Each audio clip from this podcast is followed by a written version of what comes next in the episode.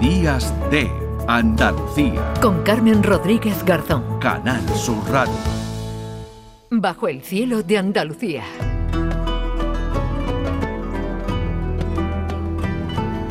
Nueve y 37 minutos de la mañana. Manuel Navarro, ¿qué tal? Muy buenos días.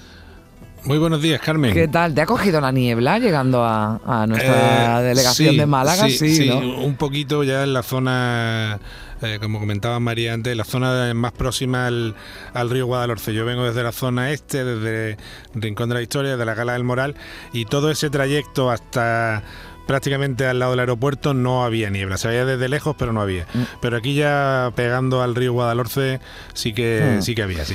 Bueno, fíjate que vienes del soleado Egipto, ¿eh? que nos mandabas el otro día y nos dabas mucha envidia esas fotografías con ese cielo azul intenso ¿no? en, en Egipto y bueno, pues te has encontrado con, e- con, esa, con esa niebla. De ese viaje de Egipto, eh, Manuel, nos vas, a, nos vas a seguir hablando hoy, ¿no? Porque eh, has eh, visitado, has conocido y has hablado con la eh, directora del Amarna Project, ¿no? Un, un- un proyecto, un, un trabajo que se está desarrollando y que está dejando conclusiones también muy importantes. Así es. Nosotros, si recuerdas la semana pasada, hablábamos un poco desde, desde bueno, el ombligo del mundo que le llamaban los antiguos, desde la antigua Teba, desde Luxor, eh, lugar en el que probablemente se vean las grandes glorias de, de Egipto, en la, la huella, la manifestación quizá más brillante de, de- de su periodo más brillante que probablemente sea ese reino nuevo o imperio nuevo como se, eh, se conoce a la época que anda en torno al, al año 1500 antes de Cristo para Mm. que nuestros oyentes se, se ubiquen y no se despisten un poco en la amalgama de datos y de las cronologías ¿no? Eh, si recuerdas un poco hablábamos de un proyecto que que es una tumba de un visir, la visir Hui, que en la que está trabajando un equipo de la que colabora la Universidad de Málaga con ellos, el de Francisco Martín Valentín y Teresa Benman, y hablábamos un poco de la época en la que eh, Amenhotep III o Amenofis III y Amenofis IV, que es Akenatón, eh, tenían una corregencia, ¿no? Esto se veía en la tumba del visir eh, Hui y, eh, bueno, en la semana pasada dimos detalles de ello y de la importancia real que tiene este proyecto, ¿no? Eh, claro, mm, el, el momento histórico de esta gran revolución religiosa en Egipto prácticamente eh, yo creo que sin duda es el, es el tramo más singular de la historia del antiguo Egipto, ¿no? Porque un país que tiene una implantación y una tradición religiosa y, y política tan larga ya, ¿no? Porque recordemos que Egipto prácticamente en el 3000 antes de Cristo, es decir, 1500 años antes de lo que estamos hablando ahora mismo, eh, pues ya era un, un reino sólido políticamente, socialmente, con una estructura social muy bien definida y religiosamente, ¿no? Lo y que fue pasa es que- Akenatón, ¿no? Sí. El que cambia esa, digamos, estructura establecida eh, religiosa. Es un revolucionario, ¿no? Porque eh, defiende, ¿no? La religión monoteísta, ¿no? En, en Egipto, donde los dioses, ¿no? Además habían eh, ocupado, ¿no? Tanto, tanto espacio. Exactamente, es una revolución, como bien dice, pero es una revolución hecha desde la cabeza, es una revolución hecha desde el poder. Que es mm, bastante diferente en su tipología y que no es además lo habitual, ¿no? Que la revolución Claro. llegue de, de- del pueblo, de algún sector, pero que no sea el que está en ese momento en el, en el poder, ¿no? Y esto lo hace todavía más llamativa y más interesante, Manuel. Claro, y además eh, las causas, que, que las hipótesis que barajan los, los científicos sobre las causas de esta rebelión, desde arriba, como decíamos, desde dentro, probablemente sean una lucha política feroz entre eh, el faraón y el, el cuerpo, digamos, de sacerdotes, de religiosos de Amón, que como sabes tenía su, su sede, su sitio fuerte en Tebas, ¿no? Entonces, eh, como primera medida para evitar, digamos, eh, la omnipresencia del clero de Amón, lo que hacen los faraones es trasladar la capital de este ombligo del mundo, de Tebas, la gloriosa, a un sitio ex novo, completamente nuevo, que es Amarna. Un sitio además que está eh, equidistante del, del sur, de, Luxor, y del, y del norte, ¿no? de Heliópolis. Entonces, eh, digamos que se ponen en medio de nadie y construyen una capital, que es lo que hemos estado viendo estos días, es profeso que es Amarna, capital que después es arrasada, destruida, desmontada y utilizada como cantera pero eh, capital que se construye eh, solo en, en- en solo un 20 años aproximadamente. Estaban entre 15 y 25 años lo que tardan en, en construir una ciudad del empaque y del tamaño de la propia Tebas. Es decir, no estamos hablando de un pueblo, ¿eh? No, no, sí, una, una, una ciudad eh, extensa. Muy y- extensa. Claro, y Para que, que todo esto además abre también, ¿no? Otro. eh, bueno, pues mm, otro debate interesante, ¿no? Cómo trabajaban, ¿no? En esa, en esa época, en la antigüedad, cómo hicieron los trabajadores para en 20 años poner en pie una nueva ciudad. Claro, yo el otro día le preguntábamos a la, a la doctora Ana Steven, que es una profesora australiana que codirige este, este proyecto tan interesante de Amarna, que bueno, que de dónde había salido tanta gente para ir a, a- perdón, a Amarna eh, y, y construir la ciudad en tan poco tiempo. Porque ellos, su trabajo está centrado en una necrópolis que hay, pero no en la necrópolis real, que también hablaremos ahora de ella, sino en la necrópolis de los trabajadores. Ellos están estudiando la vida cotidiana de las personas que se desplazaron desde distintos puntos del país, de, de Egipto, hacia la zona central del mismo, hacia Amarna, para edificar esta, esta capital que, como te decía, tiene unas dimensiones pues faraónicas. Eh, sirva como dato, por ejemplo, el tamaño del templo grande de Amarna, que tenía 800 metros de largo. 800 metros. 800 metros. Sí, claro, es que la, la dimensión de Egipto se nos va de Pero de esto, que, de esto, bueno, de esto queda poco o queda, bueno, lo que queda es lo que, eh, en lo que se está trabajando, ¿no? En ese proyecto. Claro, queda, eh, quedan las tumbas, aunque ya hablaremos de la de Akenatón, aunque algunas bastante maltratadas, y evidentemente quedan restos, quedan restos de los palacios, quedan restos de los templos, pero muy arrasados.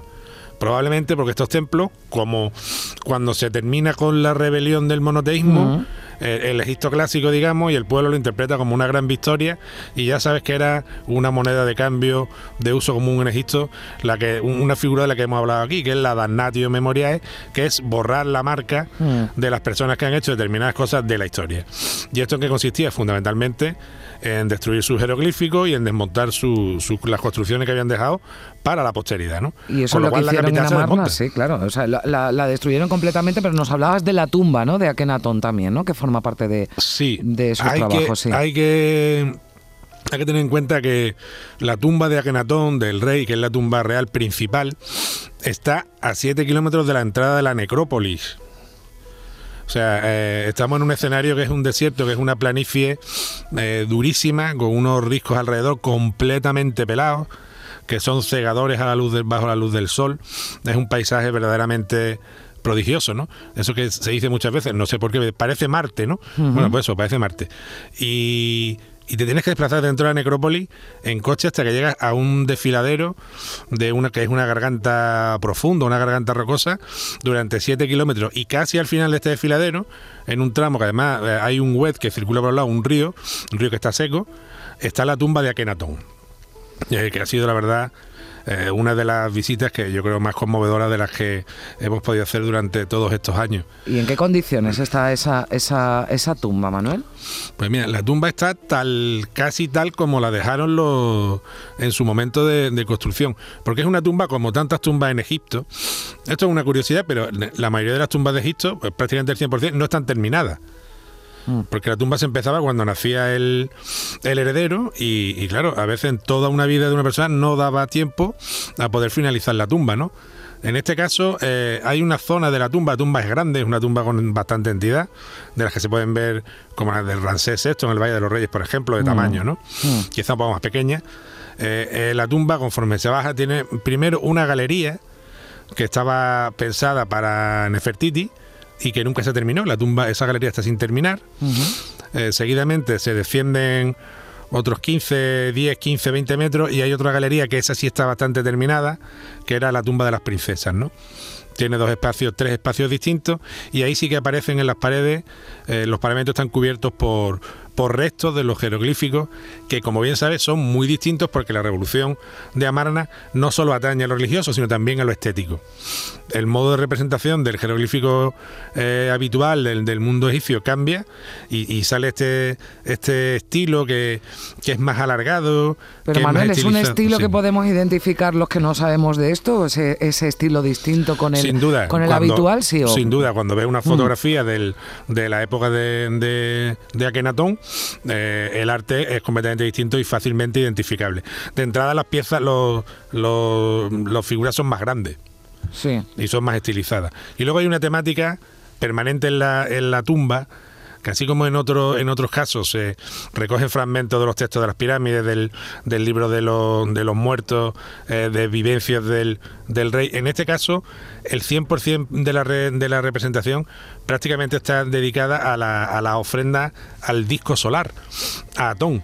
Porque claro, no es que solamente sea adoración al sol, es que es adoración al disco solar. Entonces, toda esta procesión, encabezada por el rey y por la reina, y seguida por la corte de ofrenda a ese momento del día en que el sol simplemente se ve en su contorno, que es el, verdaderamente el disco, es lo que aparece fundamentalmente como programa iconográfico en, la- en las paredes de la tumba, ¿no? y luego, después de esta, de esta parte de la tumba de las princesas, eh, se desciende hasta el final del todo, que es donde estaba la tumba de la tumba del faraón, la tumba de Akenatón, que si bien parece ser que lo ocupó un tiempo, luego fue trasladado. Es decir, la tumba quedó vacía, quedó sellada hasta que se hasta que se abre en época en época contemporánea. Bueno, pues eh, desde luego no, no me extraña ¿no? que sea que te haya conmovido todo esto porque nos lo estás contando y a mí me están entrando unas ganas de conocerlo en primera persona, pero, pero bueno, pues eh, mm, nos seguirás eh, contando eh, más cosas de Egipto. De momento ya has vuelto a Málaga. Bueno, tú sabes que hoy Sí. estás por allí, bueno, solo no, porque está Zapico, está Primi, pero Sí. que tu compañero de eh, José Manuel Gil de Galvez ha venido hoy para acá conmigo, ¿eh? Sí, sé que está por Hola, ahí ¿qué por, por- por Sevilla. ¿Qué Hola, Manuel. ¿Cómo estamos? Muy bien, ¿y tú qué tal? Pues mira, ya es que os he traicionado. No, yo le he dicho- que pongo deberes a todos los colaboradores, por lo menos una vez tenéis que venir durante la temporada a, Claro que a sí, Sevilla seguro, y así vernos, vernos las, co- bueno. las caras. Bueno, Manuel, pues como siempre un, un placer seguir descubriendo, bueno, pues eh, cosas tan interesantes como esto que nos ha traído de, de- de Egipto. Un abrazo muy fuerte. Un abrazo muy fuerte. Cuidado con la niebla. Sí. 9 y 49. Días de Andalucía. Con Carmen Rodríguez Garzón. Canal Sur Radio.